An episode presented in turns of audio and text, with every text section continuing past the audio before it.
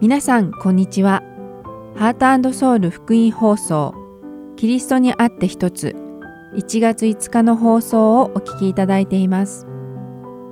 今日はシリーズ誰でも私についてきたいと思うなら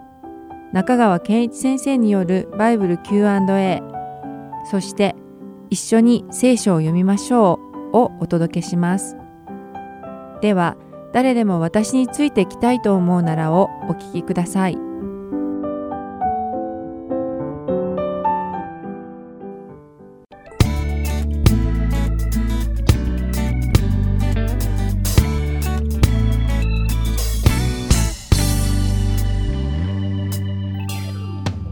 皆さんこんにちは誰でも私についてきたいと思うならの時間ですお相手は私大島正弘が務めさせていただきます。どうぞよろしくお願いします。さて第1回目のこのプログラムではイエス様に従うとは一体どういうことなのか。そしてイエス様に従うために私たちが支払わなくてはいけない対価とは一体何であるのかをお話ししていこうと思います。そしてこの学びを通して私たちが本当にイエス様の弟子としての道を歩んでいることを確信できるように願っています。では早速始めましょう。さて、多くの人は知らず知らずのうちに誰かの真似をしたり、模範となる人の行動を見習い、その行動規範や倫理に従って生きています。そしてその人物が実在の人物であるとは限りません。ある小説の主人公に感銘を受け、その主人公を規範としている場合もあるでしょう。また、現在有名な誰かの真似をしたり、歴史上の人物の行動規範に従って生きている人も少なくありません。通常幼少期は両親の行動を真似、両親の言うことに従って育ちます。そして青年期になると歴史上の偉人や英雄に影響を受け、その生き方に共感して見習ったり、芸能人や有名人に憧れてその真似をしたりすることも多いのではないでしょうか。大人になると自分の置かれた環境の中で優秀な人物から学びその人の言うことに従うことで同じような成功を得ようと考えます。例えばビジネスマンであるならその分野で成功した人の伝記を読んだりセミナーや講演会などに参加して成功のノウハウを身につけようとします。また学問や研究の分野ではその世界で最も影響力のある高名な学者たちが書いた文献を読み講義を聞いて学びます。中にはその先生に指示し研究室に入って直接教えを受ける人も少なくありません。確かにその道を極めるために先人の足跡をたどることはとても有益で必要なことかもしれません。そしてある人物を自分のロールモデルにしようと決めその人の行動心理や規範を真似しようとする時にはその人物についてできるだけたくさんの情報を集めようとするものです。その人物の生き方や考え方また価値観や目標などを学びその人に近づくべく自分のライフスタイルを変え笑い方や歩き方そして小さな癖に至るまで真似してその人になりきろうとする人さえいます。しかしこのようなことは私たちが誰かを見習いその生き方に従おうとする時には自然に起きてしまう現象なのです。実は各いう私自身も青年時代にアメリカのロック歌手に憧れて彼らの外見や行動はもちろん考え方までも真似しようと今考えればとても無駄な努力をしていた時期がありました。派手な洋服を身につけ髪を長く伸ばし耳にいくつも穴を開けてピアスをつけ毎日バリバリのロックンローラーになりきっていました。ロックンロールに従いロックンローラーとして生きていたのです。誰かに従うということはまさにこのようなことだと思うのです。つまり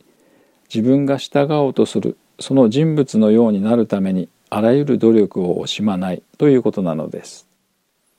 聖書ではこのような人のことを弟子と定義しています。弟子とは自分が死と仰ぐ先生の考え方や言葉や行動に至るまで全てのことを真似してその人物に従う人のことを指します。聖書には多くの弟子たちが登場します。預言者エリアやバプテスマのヨハネにも弟子がいましたまたパリサイ人たちや立法学者たちも弟子を抱えていましたこのような弟子たちはどんな時でも死のすべてを学ぶべく最善の努力をしていました。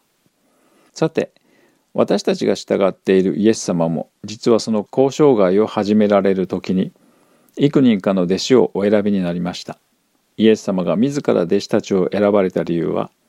イエス様がこの世の働きを終えられて父なる神様のもとに戻られる時にこの世でイエス様に代わって神の国の働きをする者たちを残しておくためでした。こうして選ばれたイエス様の弟子たちはイエス様のご計画通りに彼らの任務を遂行したのです。そしてまさにその結果として私たちに福音を聞く機会が与えられ私たちはイエス・キリストを救い主と信じ永遠の命を得ることができたのです。クリスチャンとはイエス様に従う人つまりイエス様の弟子ということになります。イエス様は私たちをクリスチャンとして選び出してくださいました。すなわち私たちはイエス様の弟子として選び出されたということです。つまり私たちがイエス様のようになること、これこそが私たちの究極の目的であるということなのです。エペソビトへの手紙の第4章13節についに私たちが皆信仰の一致と神の御子に関する知識の一致とに達し完全に大人になってキリストの満ち満ちた御岳にまで達するためです。と書かれているように私たちはキリストの満ち満ちた御岳にまで達するように成熟したクリスチャンになっていくべきなのです。そしてこれは神様が私たちを選び出された最も重要な目的の一つなのです。しかし現代においては残念ながらクリスチャンであるということがどういうことでありイエス様の弟子とは何であるかが間違って理解されてしまっています。それはただ単にイエス様を信じれば天国への切符が手に入ると考えている人が多いからです。多くの人たちは伝道とはイエス様を信じて天国に行きましょう的なものだと考えているようです。あるいは私たちの教会にぜひ一度来てみてください。教会って本当に良いところなんですから教会を紹介することが伝道だと信じている人もいます。しかしこのようなことは聖書が教える福音ではなくそれとは大きな違いがあります。イエス様が弟子をお選びになった時果たしてイエス様は彼らにこのようなことが福音だと言われたのでしょうかその答えを知るためにマタイの福音書の第10章でイエス様が弟子たちをイスラエルの家の失われた羊たちに使わした時にどのようにおっしゃったのかを見ていきましょう。ではマタイの福音書の第10章16節から22節までを読んでみましょう。いいですか？私があなた方を使わすのは狼の中に羊を送り出すようなものです。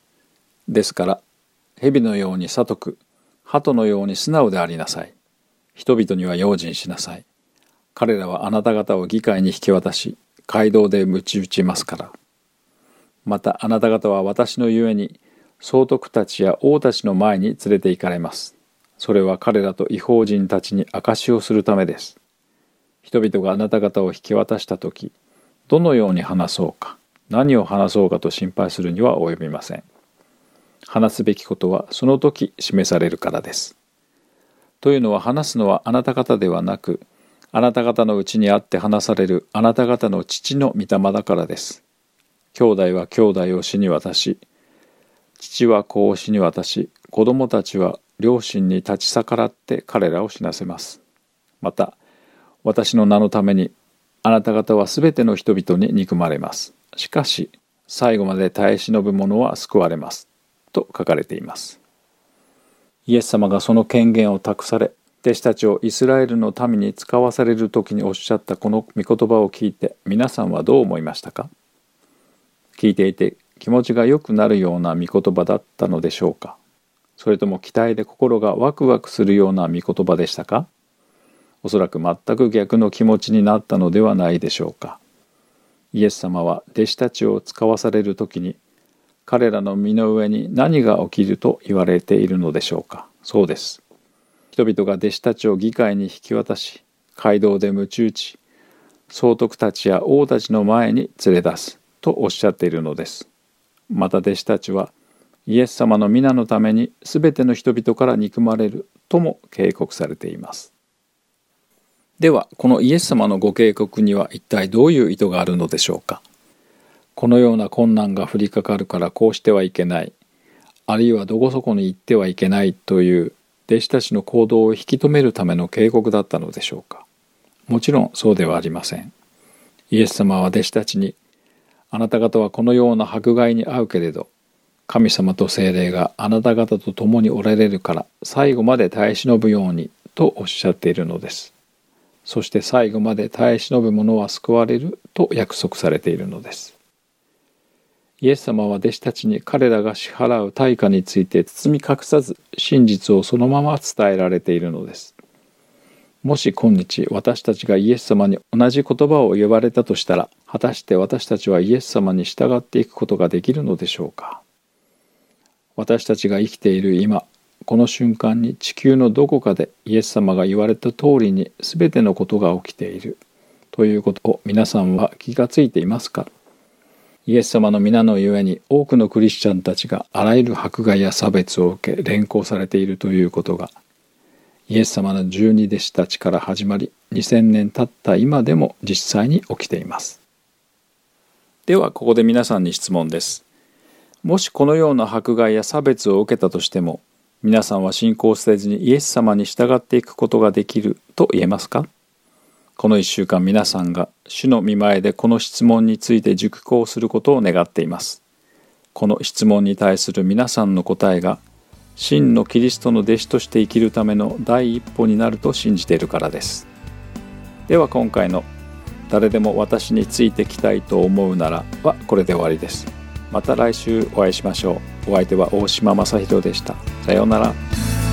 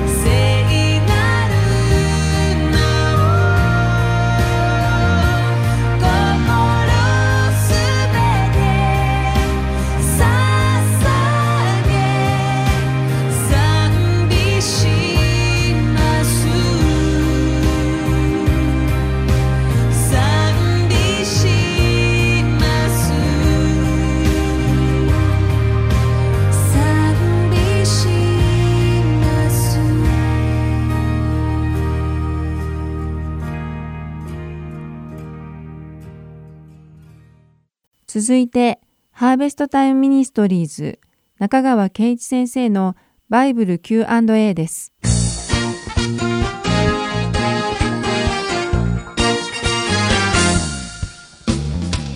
はい、今日の質問です。私はずっとエルサレムの平和のために祈れという祈りは、エルサレムが平和でないので、この聖句が必要と思っていました。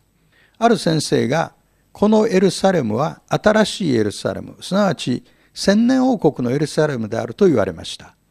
ならばどうしてエルサレムのために祈れという命令が出されたのでしょうかこういう質問です。お答えします。確かに詩篇122編6節にエルサレムの平和のために祈れという命令があります。このテーマに関していつものように3つ申し上げます。1番目に、この祈りはイスラエルを祝福する祈りです。エルサレムは神の都であり、またユダヤ人の生活の中心であり、象徴なんです。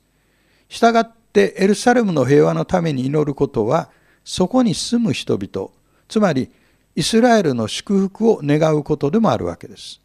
でそのような祈りを捧げる人を神は祝福されます。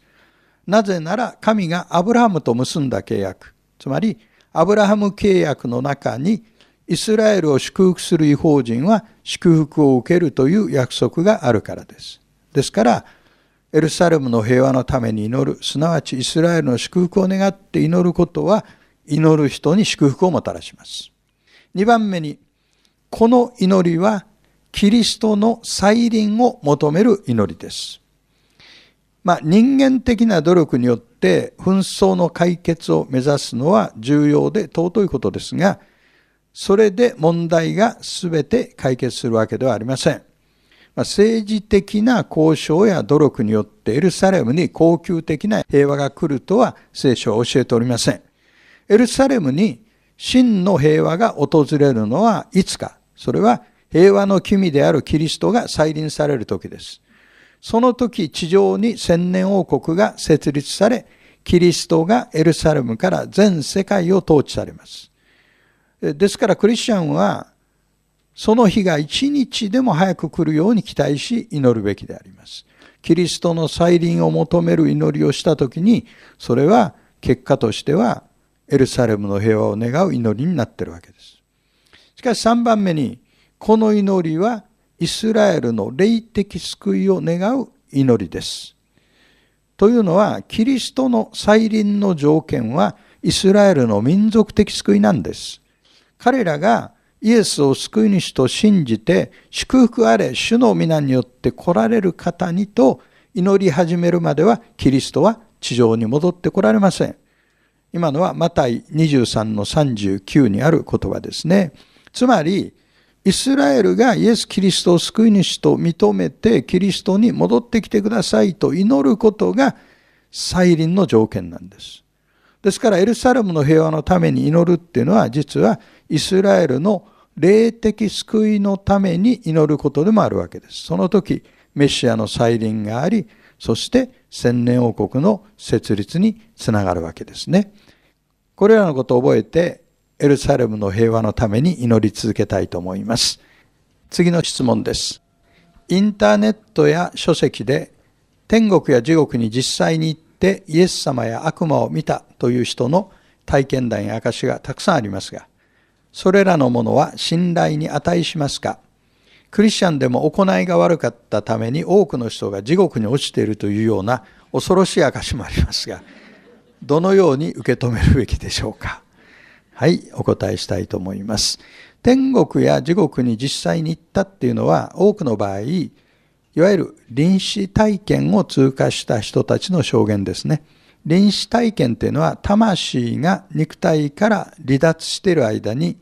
天国や地獄などの霊界の幻を見たというものです。このテーマに関していつものように3つ申し上げます。1番目に聖書には臨死体験に関する具体的な教えはありません。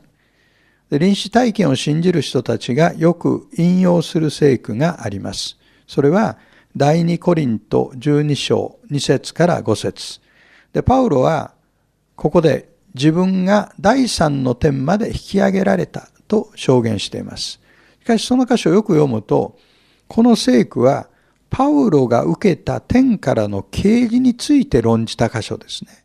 でパウロ自身は自分が肉体を離れてであったか、肉体のままであったかは知らないと言ってます。ですから、この箇所から臨死体験の信頼性を論じるっていうのは困難なことです。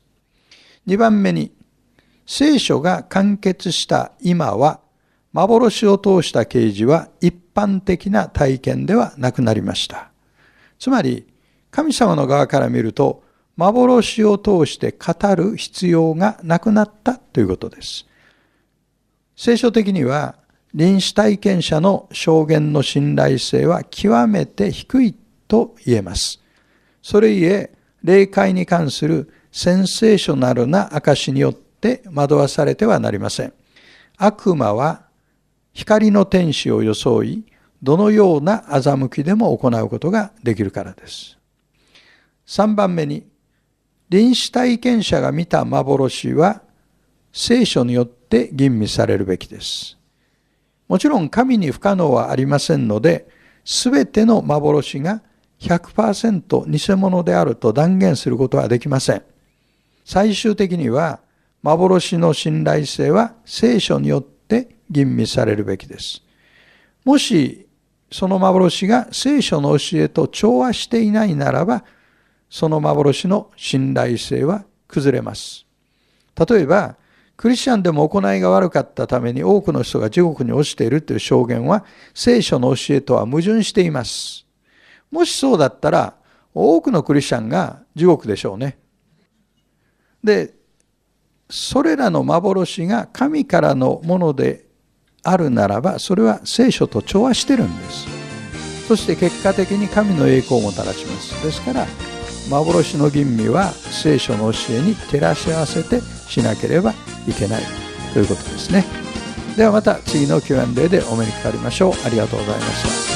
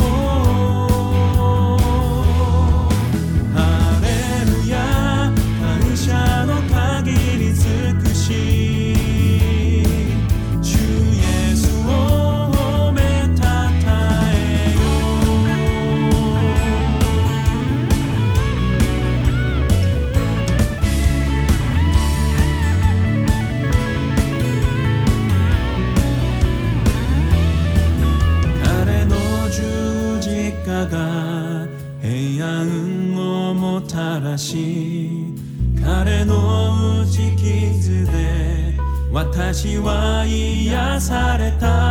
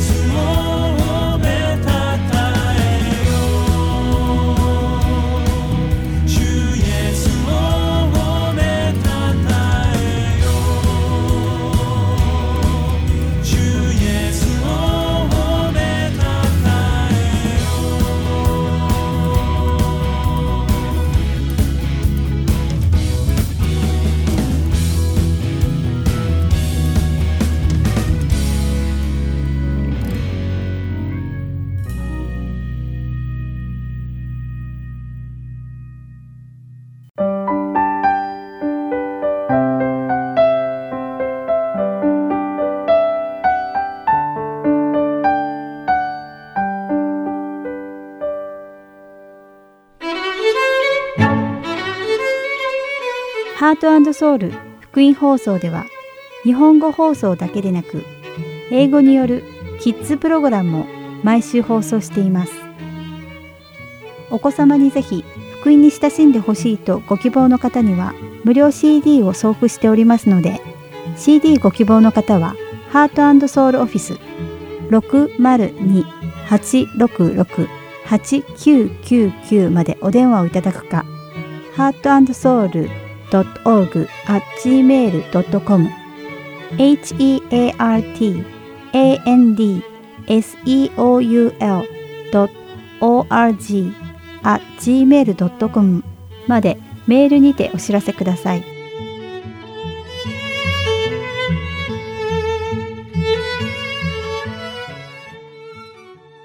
次は、一緒に聖書を読みましょうお聞きください。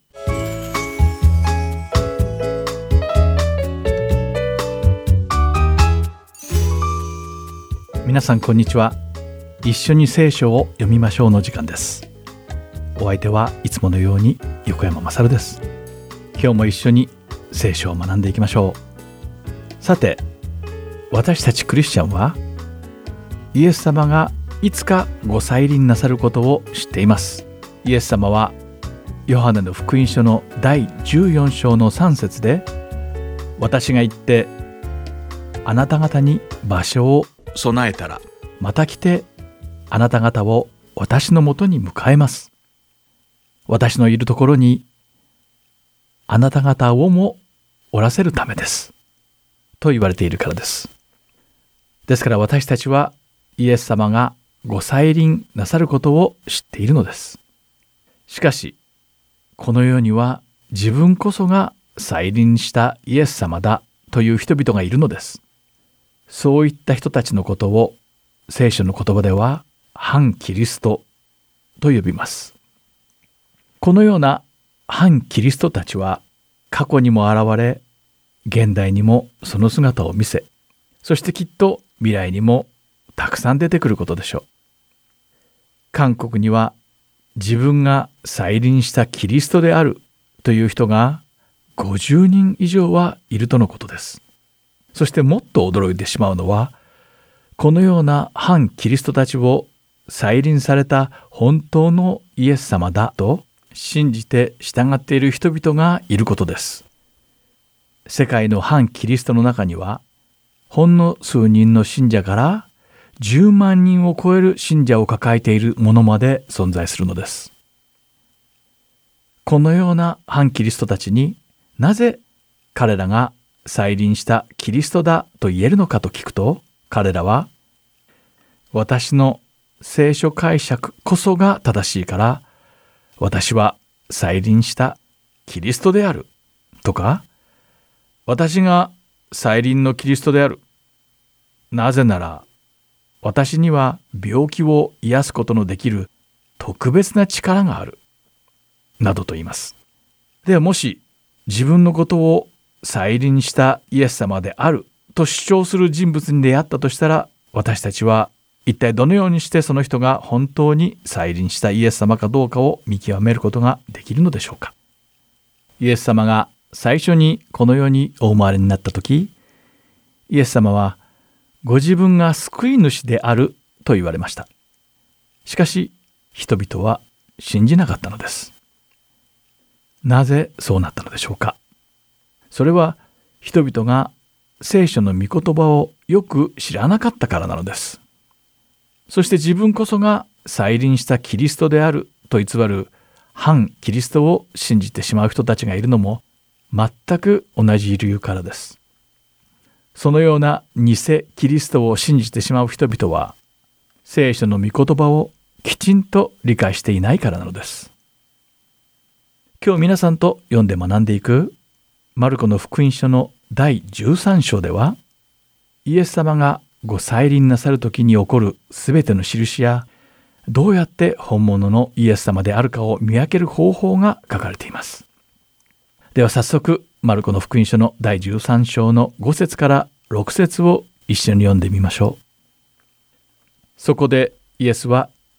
彼らに話し始められた。人に惑わされないように気をつけなさい。私の名を名乗る者が大勢現れ、私こそそれだと言って多くの人を惑わすでしょう。とあります。イエス様はイエス様の名を名乗る人々が現れて、先ほども言ったように人々を騙そうとするとおっしゃっているのです。イエス様はマルコの福音書の第13章の21節から27節にわたってこういった偽物に惑わされてはならないと教えられています。その時あなた方に「空キリストがここにいる」とか「ほらあそこにいる」というものがあっても信じてはいけません。偽キリスト偽預言者たちが現れてできれば先民を惑わそうとして印や不思議なことをしてみせます。だから気をつけていなさい。私は何もかも前もって話しました。だがその日にはその苦難に続いて太陽は暗くなり月は光を放たず星は天から落ち天の万象は揺り動かされます。その時人々は人の子が偉大な力と栄光を帯びて雲に乗ってくるのを見るのです。その時人の子は見つかいたちを送り地の果てから天の果てまで四方からその選びの民を集めます。とあります。自分が再臨したイエス様だと主張した人々の中に太陽を暗くし月の光を妨げ星を天から落とした人がいたでしょうか。もちろんそんなことを起こした反キリストはいませんでした。要するにそういった人々は全て偽物であるということなのです。私たちの主であるイエス様は決して嘘をついたりなどなさらないからです。ですからイエス様はこの13章の33節で気をつけなさい。目を覚まし注意していなさい。その定めの時がいつだかあなた方は知らないからです。と言われたのです。もし気をつけて目を覚ましていなければ私たちは騙されてしまいます。そして聖書の御言葉を知らなければ反キリストの言うことを真に受けてしまうのです。だからこそ私たちはこのプログラムで時間をかけて聖書を皆さんと一緒に学んでいるのです。聖書の御言葉は私たちに命を与えてくれるからです。では祈りましょう。天におられる父なる神様。聖書を私たちに与えてくださり御言葉を通して私たちを教えてくださって本当にありがとうございます。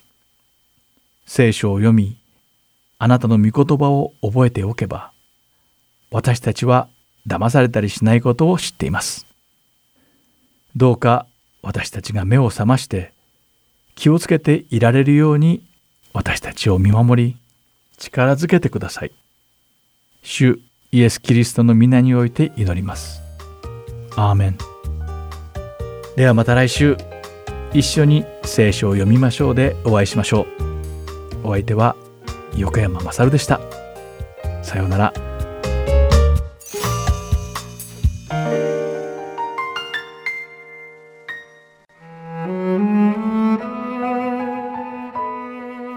今週はマルコの福音書第13章1節から37節までをお読みいたします。イエスが宮から出て行かれる時、弟子の一人がイエスに言った。先生、これはまあなんと見事な石でしょう。なんと素晴らしい建物でしょう。するとイエスは彼に言われた。この大きな建物を見ているのですか？石が崩されずに積まれたまま残ることは決してありません。イエスがオリーブ山で宮に向かって座っておられると、ペテロ、ヤコブ、ヨハネ、アンデレが密かにイエスに質問した。お話しください。いつそういうことが起こるのでしょう。またそれが皆実現するような時にはどんな前兆があるのでしょう。そこでイエスは彼らに話し始められた。人に惑わされないように気をつけなさい。私の名を名乗る者が大勢現れ、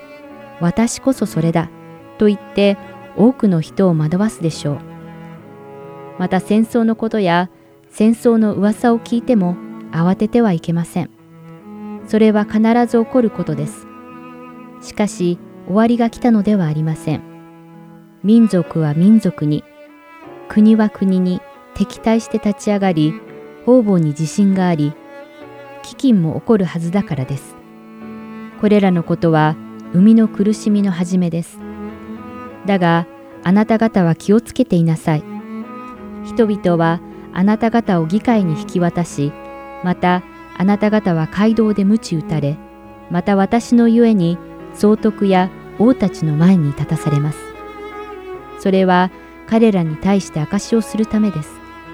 こうして福音がまずあらゆる民族に述べ伝えられなければなりません。彼らに捕らえられ、引き渡された時、何と言おうかなどと案じるには及びません。ただ、その時自分に示されることを話しなさい。話すのはあなた方ではなく精霊です。また兄弟は兄弟を死に渡し、父は子を死に渡し、子は両親に逆らって立ち、彼らを死に至らせます。また、私の名のために、あなた方は皆の者に憎まれます。しかし、最後まで耐え忍ぶ人は救われます。荒らす、憎むべき者が自分の立ってはならないところに立っているのを見たならば、読者はよく読み取るように、ユダヤにいる人々は山へ逃げなさい。屋上にいる者は降りてはいけません。家から何かを取り出そうとして中に入ってはいけません。畑にいる者は着物を取りに戻ってはいけません。だがその日、哀れなのは身重の女と血のみ子を持つ女です。ただ、このことが冬に起こらないように祈りなさい。その日は神が天地を創造された初めから今に至るまで、未だかつてなかったような、またこれからもないような苦難の日だからです。そして、もし主がその日数を少なくしてくださらないなら、一人として救われるものはないでしょう。しかし主はご自分で選んだ選びの民のために、その日数を少なくしてくださったのです。その時あなた方に、空、キリストがここにいる、とか、ほら、あそこにいる、とかいうものがあっても信じてはいけません。偽キリスト、偽預言者たちが現れ、できれば先民を惑わそうとして、印や不思議なことをしてみせます。だから気をつけていなさい。私は何もかも前もって話しました。だがその日には、その苦難に続いて、太陽は暗くなり、月は光を放たず、星は天から落ち、天の万象は揺り動かされます。その時人々は、人の子が偉大な力と栄光を帯びて雲に乗ってくるのを見るのです。その時、人の子は見つかいたちを送り、地の果てから天の果てまで、四方からその選びの民を集めます。一軸の木から例えを学びなさい。枝が柔らかになって葉が出てくると、夏の近いことがわかります。そのように、これらのことが起こるのを見たら、人の子が戸口まで近づいていると知りなさい。誠にあなた方に告げます。これらのことが全部起こってしまうまでは、この時代は過ぎ去りません。この天地は滅びます。しかし、私の言葉は決して滅びることがありません。ただし、その日、その時がいつであるかは誰も知りません。天の見つかいたちも子も知りません。ただ父だけが知っておられます。気をつけなさい。目を覚まし、注意していなさい。その定めの時がいつだか、あなた方は知らないからです。それはちょうど旅に立つ人が出がけにしもべたちにはそれぞれ仕事を割り当てて責任を持たせ、門番には目を覚ましているように言いつけるようなものです。だから目を覚ましていなさい。家の主人がいつ帰ってくるか、夕方か夜中か鶏の鳴く頃か明け方かわからないからです。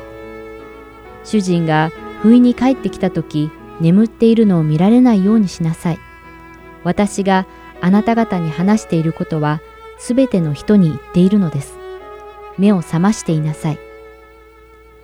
今週は、マルコの福音書第13章1節から37節までをお読みいたしました。では、また来週。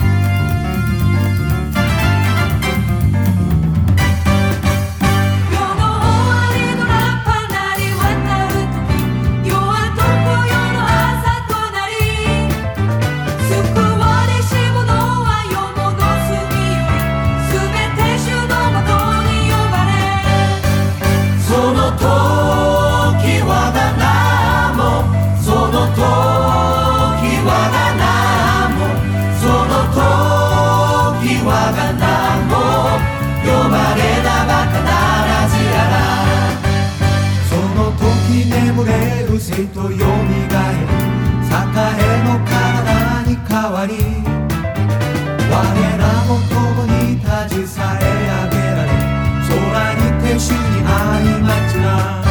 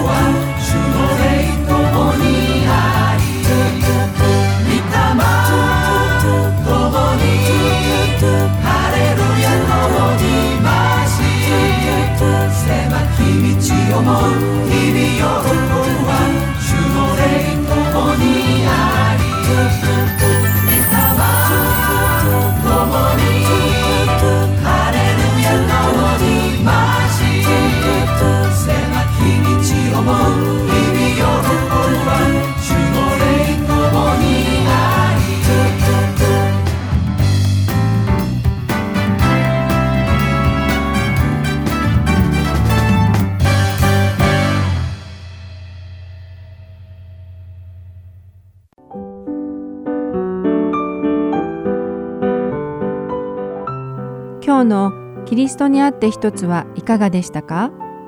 最後までお付き合いくださりありがとうございました。また来週お会いしましょう。